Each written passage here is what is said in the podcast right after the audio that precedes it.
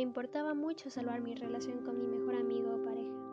Entonces hice esto. En los tiempos de cuarentena me fue algo difícil tratar de encontrar una ayuda para mí y bien dicen que si trabajas en ti, trabajas en tus relaciones de pareja, de trabajo, amistades y familia. Compartía mucho imágenes de autoayuda en redes sociales.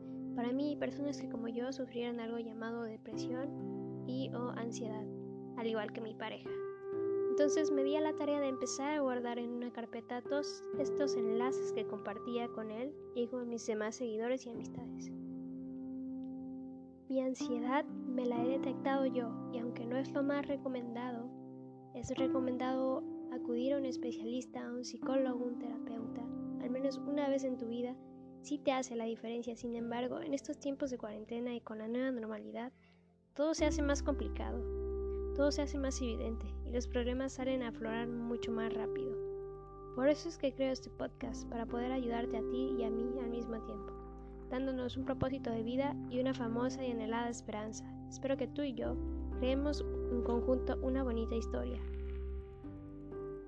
Este podcast te ayudará y me ayudará a seguir el día a día fijándonos más en las cosas positivas que negativas, viviendo y disfrutando el presente.